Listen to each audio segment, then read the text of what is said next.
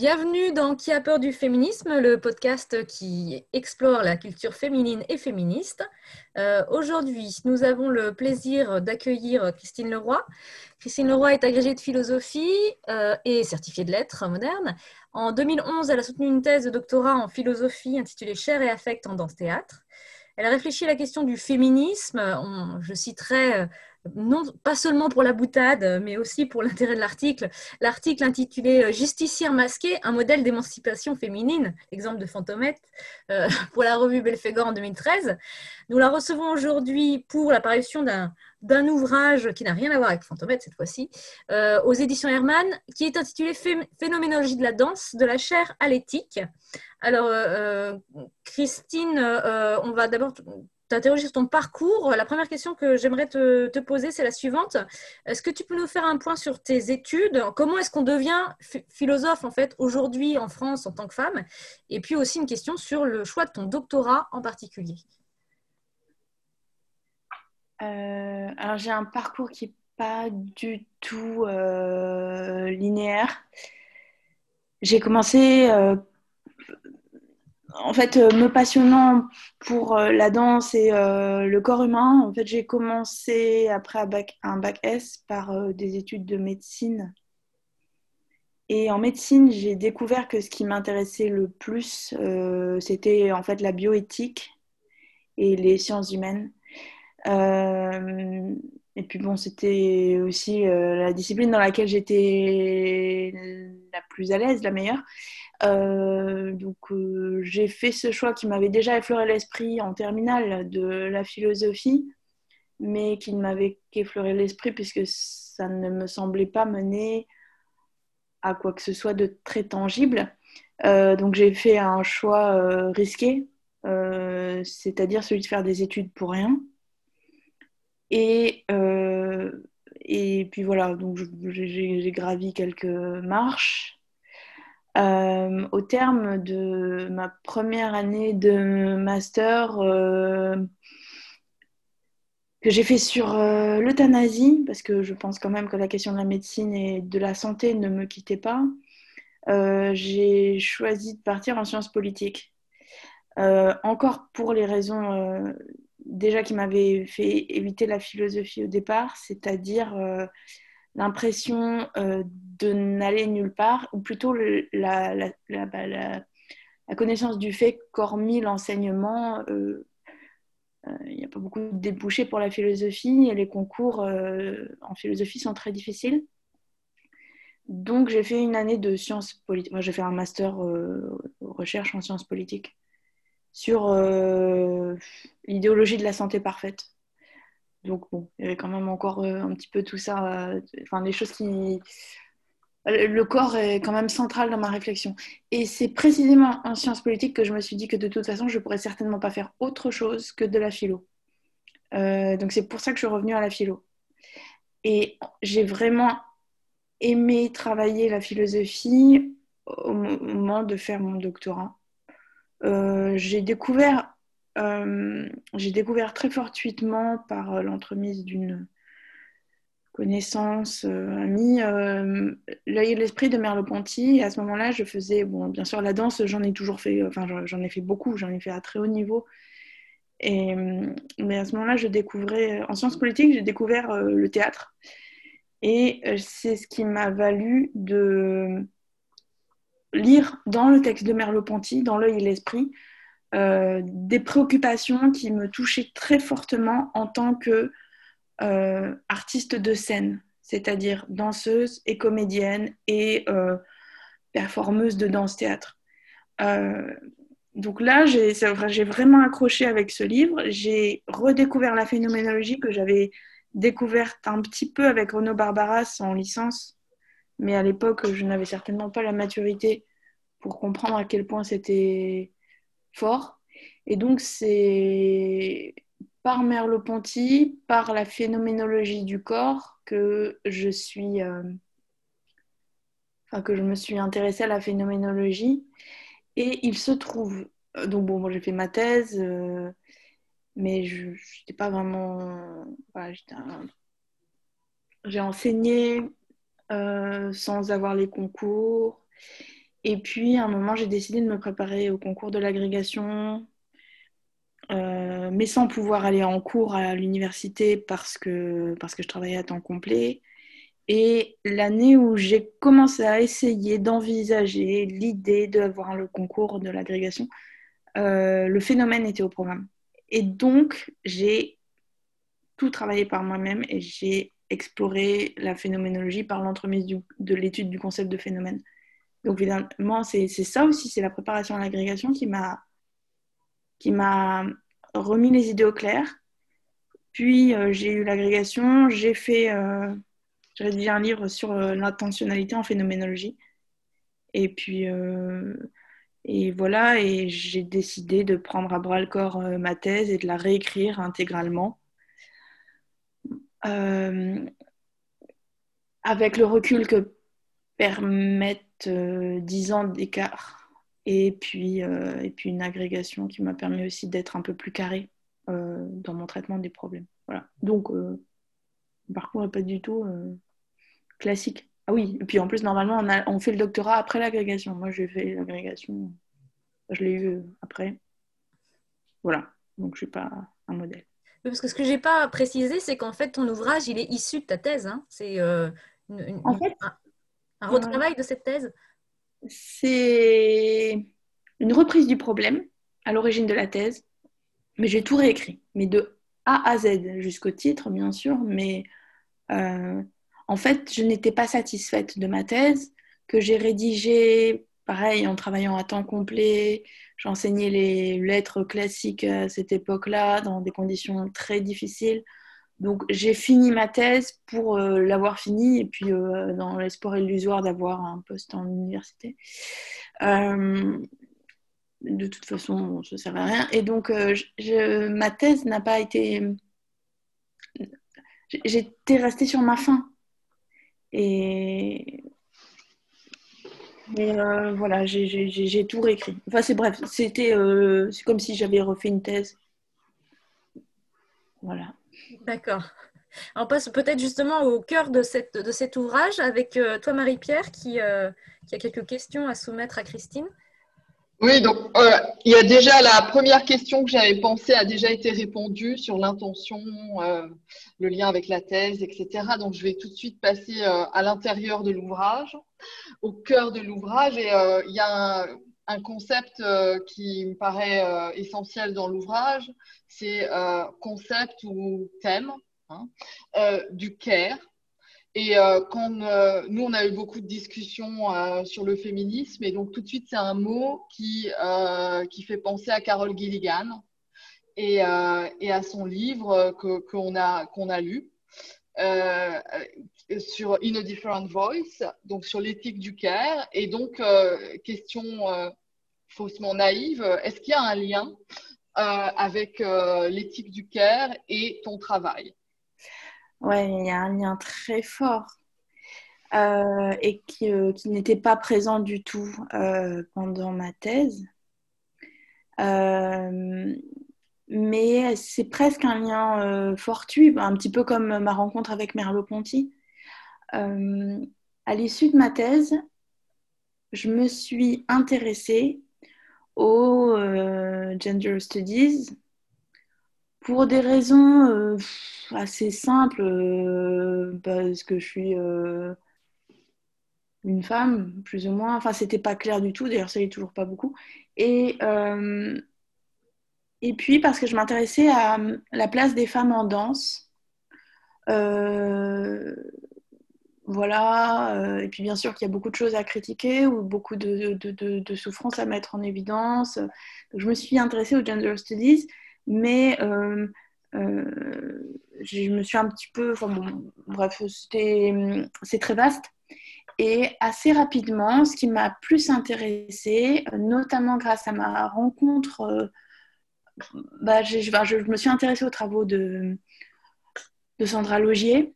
Euh, et euh, puis j'ai aussi rencontré euh, Caroline Ibos qui m'a apporté beaucoup et qui est enseignante, enseignante, chercheuse en, sciences politiques. et à l'issue de l'agrégation, j'ai fait ce choix de m'intéresser plus aux au, care studies dans le domaine des, des, feminist studies parce que ça me permettait de, d'établir de, faire un pont entre ma préoccupation pour le corps, le soin, la santé et mon intérêt pour les études féministes.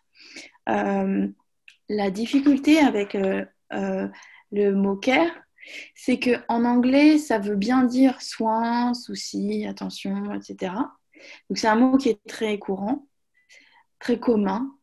Et en français, euh, l'éthique du care, euh, c'est plus une théorie juridique politique, mais finalement dans laquelle la préoccupation pour euh, la préoccupation propre au care, en anglais, propre au care, propre aux soins, n'est pas toujours présente.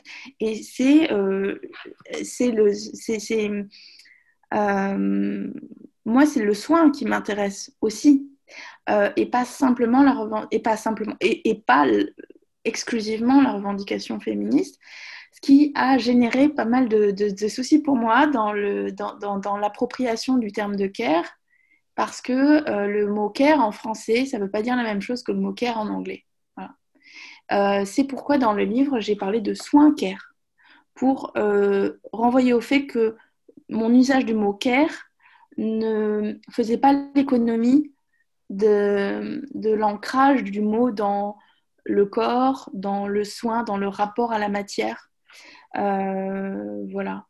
C'est ce qui, fait que je, suis prudente aussi dans l'usage que j'en ai parce que euh, parce que c'est pas si simple que ça de d'établir des ponts entre la phénoménologie et les care ethics ou l'éthique du care qui est beaucoup plus ancrée dans le dans une optique pragmatiste dans le pragmatisme en philosophie et, et dans, la, dans la tradition analytique. Quoi.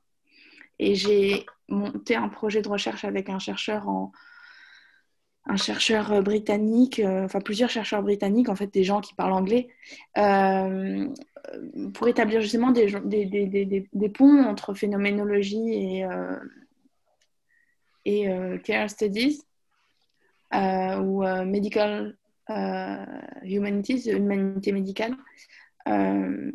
Euh, mais c'est pas si simple que ça euh, à, faire passer. Donc voilà. D'où ma prudence. Initialement, le titre, l'éditeur voulait que je, donne à ce livre pour titre. Bon, fait il voulait que j'appelle ça éthique de la danse, de la chair au caire. Et j'ai trop craint les malentendus. Voilà. Mais effectivement, c'est presque même, euh, on peut même dire que c'est le concept de care, même dans l'éthique du care développée par Sandra Logier, qui a euh, nourri euh, ma réflexion et qui m'a permis de voir dans mon travail esthétique un enjeu éthique. Donc je dois beaucoup aux, éthiques du care, quoi. Voilà. Et justement, moi, ce que j'ai trouvé particulièrement euh, intéressant euh, dans, l'ouvrage, c'est euh, plus que l'attention au corps, c'est le, souci de soins et donc le soin dans le sens aussi de, venir en aide, d'aider les gens à, se, sentir mieux, le, le sens un peu trivial, je dirais. Et ça a fait écho à quelque chose qui revient régulièrement dans nos discussions avec Elodie, euh, c'est la question de la charge mentale. Et on, a repéré à de nombreuses reprises, dans des exemples, dans des théories, que les femmes souffrent de la charge mentale, c'est-à-dire euh, elles sont sollicitées de toutes parts, euh, elles n'arrêtent jamais. Et donc, moi, j'aurais aimé te poser cette question. Est-ce que la danse ou la danse danser ou regarder de la danse, ça peut apporter, euh, évidemment, ce n'est pas la solution miracle, mais est-ce que ça peut apporter un soulagement? Est-ce qu'on pourrait recommander la danse comme faire une prescription, aller sur YouTube, regarder deux, trois spectacles de temps en temps, ça va vous aider. Ah, en fait, à la fin de mon ouvrage, et c'est un peu l'objet de mes travaux à l'heure actuelle ou de mes projets de travaux, j'évoque le fait. Alors, bon, je m'intéresse beaucoup à la gravité, à l'expérience de la gravité, euh, qui selon moi est euh, le, enfin, le jeu avec la gravité est selon moi euh, ce qui fait la danse. Et, mon hypothèse, c'est que la pratique motrice et le jeu avec la gravité permet en fait de mieux saisir les limites du self, les limites de soi-même, de mieux exister de manière autonome, indépendamment du monde alentour. Et, euh, et effectivement, euh, c'est quelque chose que j'ai, vécu, euh, peut-être pas en faisant de la... Enfin, c'est possible avec la danse, mais j'ai vécu, parce que je vais évoquer, je l'ai vécu plutôt en faisant des contorsions ou de... Les, les, pratiques motrices me semble euh, permettre d'éloigner ce qui n'est pas soi. Et il me semble que dans la charge mentale, le problème est que l'on vit comme sien des choses qui viennent de l'extérieur. On absorbe beaucoup. Et euh, effectivement, euh, on se dit ah je dois faire ça, je dois faire ci, je dois faire ça. Mais en fait, c'est pas soi-même qui se dit ça, c'est, ce sont les autres qui demandent. Et donc, en définitive, à partir du moment où on arrive mieux à établir des, des séparations entre soi-même et le monde alentour, euh, il est plus simple de se délester de ce qui n'est pas sien. Euh, donc, il est possible effectivement qu'en tout cas la pratique motrice ou la pratique chorégraphique contribue à euh, renforcer les limites de l'individu et donc à renforcer aussi son pouvoir de, de rejeter à l'extérieur ce qui ne doit pas être absorbé. ça, c'est je, pense euh, que ce n'est pas euh, exclusif de la danse là, mais, mais en particulier. Et alors, regarder la danse, est-ce que, en tout cas, dans le livre, mon hypothèse, c'est qu'il y a une, une sorte de, de, contagion gravitaire, de transfert d'expérience sensorimotrice de l'interprète qui est vu au spectateur qui voit. Euh, qu'à mon avis, on doit pouvoir expérimenter même simplement en regardant un film. Hein, mais, euh, euh, et en tout cas, ça peut, oui, enfin, c'est une expérience que donc justement, pour le moment, je n'ai pas encore validée par, une enquête de terrain, mais il me semble, oui, que, la pratique chorégraphique peut contribuer effectivement à renforcer les limites de l'individu et donc aussi à améliorer les relations entre les individus. Parce qu'à partir du moment où on, est, où on se sent être soi-même et où on a l'impression que l'intégrité, son intégrité est respectée, alors il est beaucoup plus facile d'entrer en relation. Donc je pense qu'il y a un, presque même un enjeu, il peut y avoir un enjeu social à favoriser les pratiques chorégraphiques. Est-ce que Marie-Pierre, tu veux poser une, autre question ou est-ce que j'en viens en lien avec notre book club? Euh, Oui, j'avais la dernière question, c'était euh, c'était euh, assez trivial, mais, mais c'est lié parce que quand on parle souvent de l'éthique du care, quand on veut simplifier, on, met, la thèse de Carole Gilligan sur l'idée que c'est quelque chose de spécifiquement féminin quelque chose que seules les femmes, euh, une façon particulière pour les femmes d'appréhender l'autre et la relation à autrui et le soin. Et, euh, et de même, la danse est souvent vue comme une activité euh, féminine et de fait, c'est beaucoup plus dur pour une danseuse de trouver du travail que pour un danseur. Dans les classes de danse, il y a un danseur pour beaucoup de danseuses. Donc, euh, est-ce que, est-ce que, euh, quelle est ton opinion par rapport à ça? Est-ce que, est-ce qu'il y a quelque chose de typiquement féminin ou, pas du tout? Euh, Je pense, alors c'est Déjà, en fait, mon optique, elle est, par rapport aux soins, elle est plutôt que il s'agit d'une aptitude anthropologique euh, qui est inhibée dans l'éducation des petits garçons et qui est favorisée dans l'éducation des petites filles.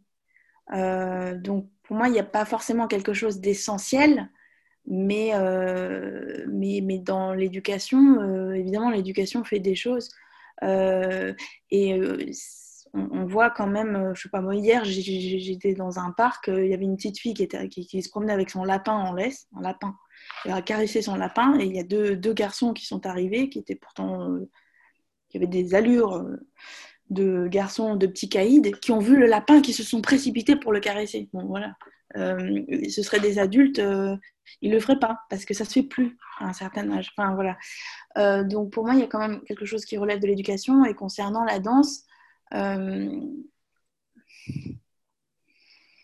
concernant la danse,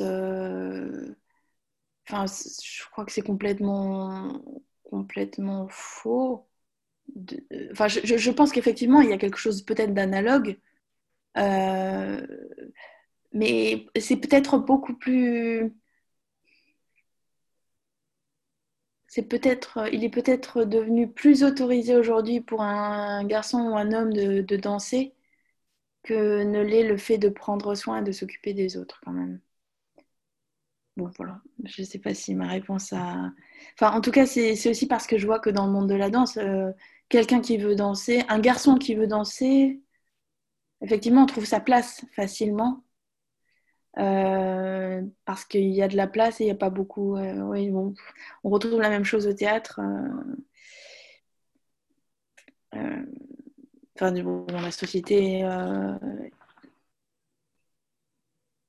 Peut-être pour rebondir sur, cette question et puis pour faire, commencer à faire le lien avec des, chorégraphes qu'on a pu étudier dans le book club, au moment où tu parles de la nécessité de dégenrer la chair, euh, quand tu parles de Pina Bausch, est-ce que tu peux nous en dire plus sur cette idée de dégenrer la chair euh, Et est-ce que la perspective chorégraphique de Pina Bausch te semble pouvoir être qualifiée de féministe de manière générale?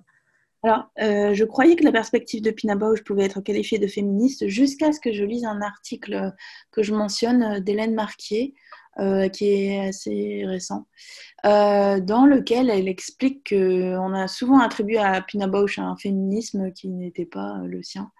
En particulier, euh, les, les, les, les, femmes ont quand même toujours une allure assez stéréotypée, euh, les cheveux très longs, c'est son truc, euh, des robes, euh, des talons. Alors les hommes, comme Dominique Merci par exemple, peuvent se retrouver en tutu, mais finalement pas tant que ça. Les, femmes sont toujours adéquates à une allure typique de femme. Bon, maintenant, je n'irai pas jusqu'à dire qu'elle n'est pas féministe parce qu'il y a quand même dans son travail qui est quand même, c'est difficile de, le résumer, quoi, mais il y, a quand même beaucoup de démarches féministes à une époque où, euh, où c'était, euh, c'était quand même euh, pas innocent et pas rien de mettre en scène une femme qui se fait violer. Enfin, c'est, et d'ailleurs, c'est un motif qui revient assez souvent dans, ces chorégraphies, parce que bon, moi j'évoque principalement le sacre du printemps, et dans le Sacre du Printemps, euh, la mise en scène de Pina Bausch, c'est clairement la mise en scène d'un viol collectif, même presque. Euh, donc c'est pas rien, tu vois, anodin. Elle n'a pas, fait ça en se disant euh, oui, tout va bien. C'est évident que c'est violent, c'est très violent. Et alors, l'expression dégenrer la chair, c'était justement, mais peut-être qu'effectivement ça fait écho à ce que disait Marie-Pierre, c'est qu'en général, le mot chair ou dire c'est charnel, ça revient à dire c'est sensuel, ça revient à dire c'est féminin. Alors que le mot cher chez Merleau-Ponty, c'est le vécu corporel. Euh, je pense que là encore, l'éducation, euh, la société, le conditionnement des, petits garçons et des hommes euh, sont tels, ce conditionnement-là est tel que ressentir quelque chose pour un, pour un garçon ou pour un homme, c'est pas bien. Et donc, je parlais d'inhibition, c'est-à-dire qu'il y a, beaucoup plus d'alexithymie, par exemple, c'est-à-dire d'incapacité à dire ce que l'on ressent chez, euh, chez les hommes que chez les femmes, non pas, non que les gens n'en sont pas capables, mais tout simplement parce qu'il y a des choses qui sont euh, interdites, inhibées. Et quand je disais l'expression des gens et la chair, ça renvoie au fait que euh, euh, il ne me semble pas juste de dire que les femmes sont capables de mieux ressentir les choses que les hommes. Mais ça, dans les faits, c'est peut-être ça, mais pas en droit. C'est-à-dire que ça repose sur un conditionnement. Et donc, l'expression dégenrer la chair, pour moi, ça, a pour objectif de soutenir l'idée qu'il euh, faudrait finalement déconditionner les corps euh, qui sont euh, trop conditionnés selon le genre, déconditionner même la chair, c'est-à-dire le, le, corps vécu, trop conditionner le genre, euh, de telle sorte que les hommes puissent ressentir qu'ils ont mal, plutôt que d'aller frapper un mur, par exemple, pour se délester de ce qu'ils ressentent et qu'ils ne veulent pas ressentir. Oui, puis dans cette idée aussi de, sortir quelque chose de soi et d'assumer de, sortir quelque chose de soi, on avait eu une réflexion dans notre cycle euh, concernant Caroline Carlson. Euh, on avait écrit, donc je te lis ce qu'on a posté sur le blog à cette époque-là. Euh, dans son spectacle Now, donné au théâtre de Chaillot en 2014, Caroline Carlson s'inspire du livre La politique de l'espace de Bachelard, qui traite de l'intimité dans sa relation à l'ensemble du monde on peut y voir une allégorie du travail du créateur et peut-être particulièrement des créatrices, c'est-à-dire qu'il faut relier ce qu'il y a de plus intime en soi au monde sans impudeur. Et c'est peut-être ce qui a aussi entravé la création féminine, à savoir cette nécessité de se montrer, de sortir du rôle distribué par la, par la société, quelle qu'elle soit. Est-ce que cette idée rejoint ta perspective euh, ou pas? La question est ouverte. L'idée de relier son intimité au monde pour pouvoir créer euh, et de s'autoriser cette sortie, euh, cette extériorisation en fait de, l'intime. Euh, en fait, je pense que ça rejoint même une démarche de, danse-théâtre, qui d'ailleurs, mais je ne connais pas suffisamment bien, mais qui d'ailleurs fait écho au buto. On m'a beaucoup parlé de buto par rapport à mon travail.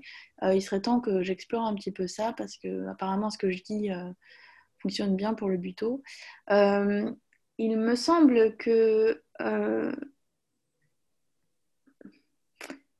euh, effectivement, le, paradoxe, c'est qu'il y a quand même beaucoup de femmes en danse, en danse classique, mais pas que. mais elles sont souvent conditionnée dans un rôle de femme. Et euh, ça limite, ça peut limiter euh, l'autorisation que l'on se donne à montrer euh, ce que l'on est au-delà du rôle que l'on est censé avoir. bon, j'ai fait beaucoup de danse classique. Parfois, parfois mon propos d'ailleurs est un peu, peut-être un peu biaisé par, euh, par mon expérience du classique.